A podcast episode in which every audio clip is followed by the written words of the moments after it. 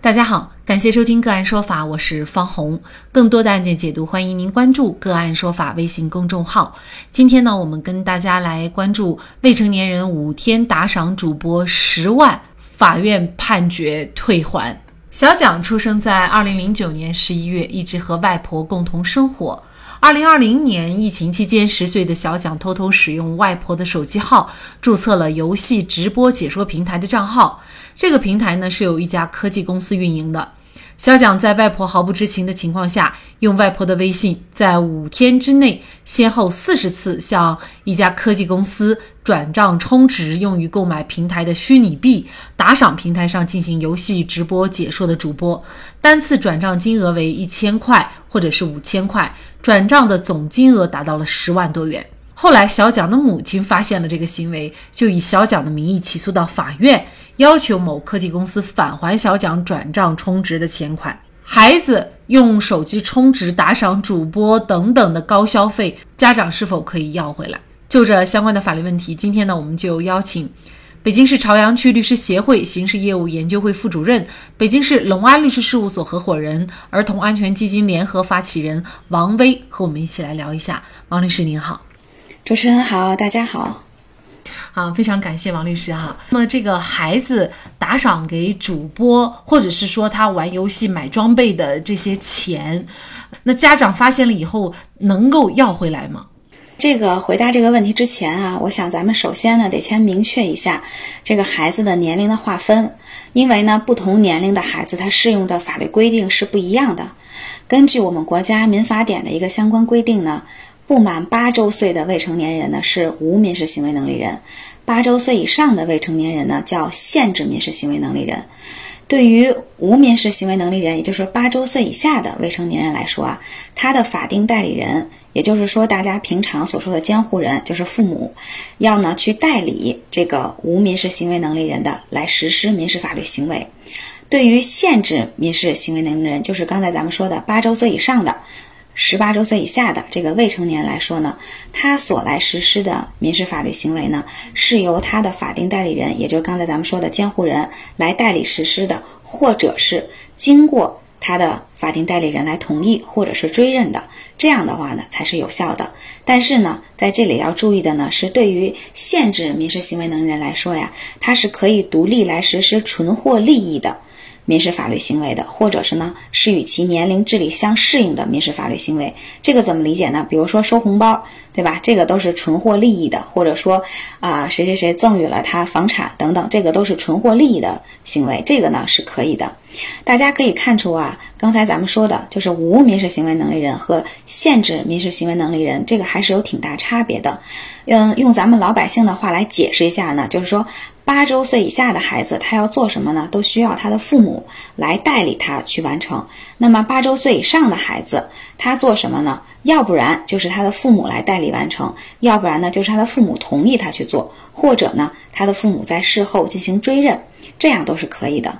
我们明确了上面这些概念以后呢，再来结合这个案子来谈。那么这个案子啊，如果说是发生在一个八岁以下的孩子身上，那么因为呢他是无民事行为能力人，他即使啊进行了这种游戏或者是啊充值或者这种打赏的行为啊，但是呢因为没有经过他的父母许可，所以这种充值行为呢是无效的。法院呢一般会判决的呢是全额返还。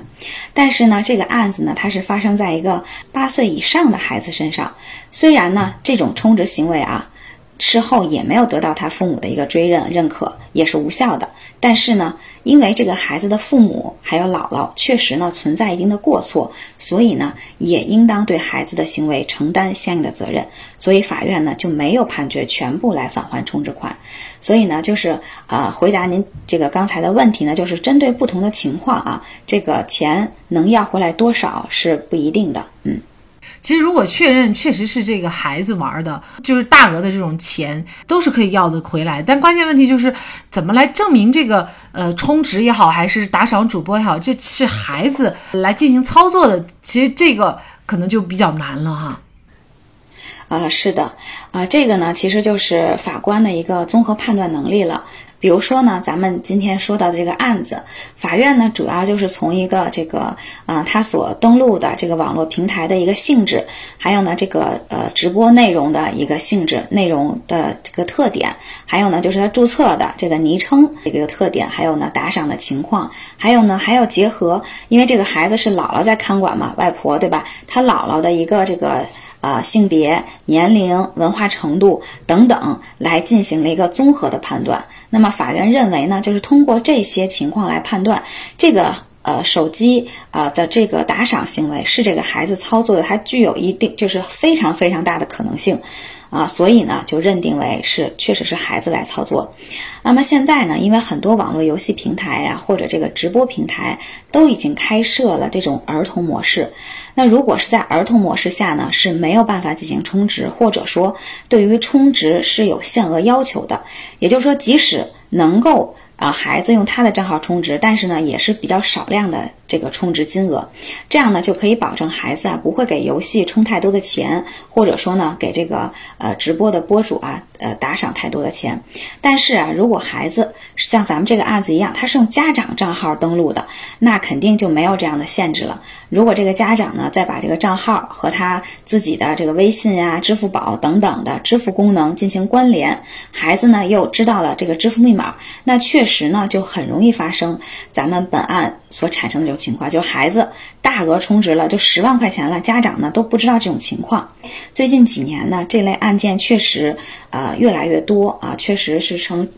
这就是成一个上升的趋势吧，那么就要从孩子的这个特性去考虑啊，比如说这个孩子喜欢的一些游戏的特点呀，对吧？他登录游戏的时间呀，那么充值的这个情况呀，包括这个直播的播主的一个啊，他直播的时候的一些特点呀，包括比如说孩子跟他有没有一些互动啊，啊这些情况等等综合去进行判断啊。当然了，对于比如说大一点的孩子啊，那么呢也可以通过询问孩子的一些相关情况来加强一下。法院的一个判断依据。呃，那么其实这个案子呢，法院也确实是这么判的。呃，因为法院认为呢，它从平台的性质、还有用户昵称的特点、打赏情况，还有小蒋外婆的这个性别、年龄、文化程度来看呢，他就觉得应该是小蒋使用外婆的微信向平台转账的。那这一种呢，是具有高度盖然性的哈。呃，所以呢，法院最后还是判决这个平台呢返还部分给这个。呃，小蒋的外婆哈，但现实生活当中很多情况是用大人的，就是用我们父母的这个账号啊去进行一些操作，那这样一来的话，想要回钱可能就不是那么容易了哈。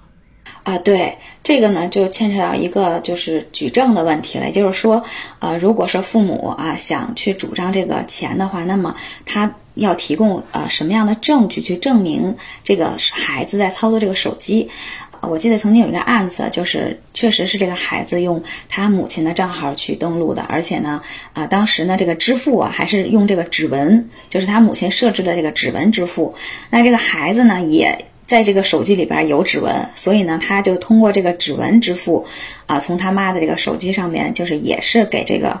直播的这个游戏播主吧打赏了，也是很多的钱。那个案子在后来证明的过程中呢，就发生了这个问题。怎么证明这个手机不是他母亲用的，而是一个孩子用的？那么后来判断的依据呢？主要是说，一个呢是通过呃，就是鉴别他母亲的手机，他母亲平时啊就是不太玩手机游戏的，啊，就是基本上不玩手机游戏。那么第二个呢，就是通过这个他在直播平台的一个登录时间。那么呢，这个直播平台的登录时间呢，登录的时候他母亲呢确实是在工作的时候，那也就是因为他工作的时候没有办法可能这个照顾这个孩子，所以这个他的。一部手机就给这个孩子在使用，所以呢，能够证明他母亲在工作的时候呢，这个手机确实没有被他母亲使用，啊，通过这个呃这几点呢来判断，这个手机当时呢确实是由这个孩子来操作的。那如果说呢，呃。嗯，没有办法，就是像这个我刚才说的这个案子这种情况啊。如果比如说父母都喜欢玩游戏，对吧？然后呢，也经常去看直播，然后也给这个直播的播主打赏过。那么这个跟孩子的可能这个行为具有很强的一个重叠性的情况下，那么你再想去证明这个呃操作的是孩子而不是父母的话，那么这个证明力度和难度肯定是很大的。刚才我们所说的两个案子就还好，就是家长呢通过各方各呃面的这个证据举证，能够证明不是呃自己操作的，而是孩子操作的。但是其实，在很多案例当中啊，你没有办法证明的时候，你就很难像他们这样最后能够把钱要回来哈。而且呢，像本案当中还只是要回了部分，也就是还有一部分没有返还，这是为什么呢？呃，是这样的，就是根据咱们国家民法典第一百五十七条的规定啊，对于这种无效的民事法律行为，取得财产的一方呢是应当予以返还的。但是呢，如果对于双方都有过错的，就应当各自来承担相应的责任。那么再结合咱们这个案子来看啊，小蒋的家长呢确实是有一定的过错。啊，比如说小蒋的这个母亲长期呢与孩子是一种分离的状态啊，把孩子呢长期交给年龄比较大的外婆来看管。那么外婆呢对手机呢肯定是就是不如孩子呃操作起来更灵，对吧？更更知道怎么玩。所以呢，他本身年龄大的人就是照顾一个呃孩子是尤其是爱玩手机这个年龄的孩子，对他来说确实啊是有这个难度的。那还有呢，就是小蒋外婆的这个微信还有银行支付的密码这么重要的。信息啊，小蒋的母亲呢就告诉了他小蒋。那么这么重要的信息去告诉孩子，那么孩子很容易啊就通过这个呃就是直播平台链接到微信，对吧？然后通过输入银行的这个支付信息，这个钱就花走了。所以呢，小蒋的母亲呢其实呢对小蒋呢是并没有尽到一个相应的一个监护职责的。所以在这种情况下呢，法院呢是啊认定。双方就是小蒋的监护人，包括啊这个直播平台一方啊，他们都是有过错的，都应该按照各自的过错来承担相应的法律责任。所以呢，并没有判决全部来返还这个充值的金额。那现在假期也是已经来临了啊，那么有些时候呢，家长是没有办法就是完全让孩子跟手机零接触的，因为。很多时候，孩子学校的作业就是要通过手机软件来完成啊，打卡等等的。那他在操作手机的时候，就有可能在这个情况下去进行一些这种充值服务。而且我相信，现在几乎每个家长的这个手机的账号，它都是跟自己的银行卡呀、密码呀都是紧紧相关联的哈。只能尤其提醒咱们家长，就是尽量呢，孩子玩手机的情况下，你是可控的。那否则等到孩子已经去大量使用了很多钱去充值了以后，你再去起诉，其实这个就会有很大的风险在了。啊，是的，呃，就像刚才主持人所说的啊，现在随着暑假的来临呢，那么。啊，确实很多孩子啊，就是终于盼来了可以玩游戏的时间。那么在这儿呢，也确实呢是要呃提醒各位家长啊，呃，大家呢其实可以通过呃给孩子的手机安装这种就是时间控制的软件，其实是有的啊。这种可以对手机就包括 Pad 它的应用功能，包括它的应用时间进行一个有效的控制。现在有呃有这样的软件，大家可以去搜索一下、下载一下，然后学习一下怎么使用，这样呢来有。效的，呃，就是监控孩子的 Pad，包括手机的一个使用情况。那但是一定要注意的呢，就是孩子的这游戏账户一定要孩子的身份信信息去注册，这样游戏的这个开发公司或者说运营公司才能够对于。孩子的操作进行一个有效的监控和管理，否则的话，你用大人的账号去注册，那么就会发生咱们说的情况，对吧？他链接到了这个支付的情况啊，怎么办？他大人可能都不知道，所以呢，一定要用孩子的实名还有身份证去进行认证和注册，这样才能够有效的进行监控。那么还有一点呢，就是在这也可以请提醒大家，包括啊，不光是说呃，对于孩子这个玩游戏充值的情况啊，包括我们平时日常的消费情况，其实也是这样的，就是说。大家不要把自己的银行卡全部的，就是都链接到你的微信支付里面呀，什么支付宝支付里面。其实这个在我们平时使用的时候很常见，对吧？链好好多好几个银行卡、信用卡呀，什么银行卡呀都链进去了。那么这种情况下呢，就是如果孩子不管是说呃想去充值，还是说可能一些误操作，那他可能就是把这个钱刷掉了。那么我们是比较建议呢，大家可以链接的是，比如说呃固定的啊一两张，比如说你的。这个不要连信用卡嘛，连你的储值卡。储值卡里面，那么这个金额呢是有一定的限制的。比如说你本身这个连接的你的银行卡里面就比如说五千块钱，对吧？或者你常日常生活需要的，每个月可能日常在微信里边花费啊一万块钱，那么你的这个卡里边的金额呢是有一定限制。那么即使说啊真的发生误操作了，或者说啊被电信诈骗了，或者说被人家就是呃盗走你的号了啊，去就是把你的钱刷走了，这个损失也是呃相对来说要小一些的。其实我们在网上随便一搜啊，类似这样的事件特别多。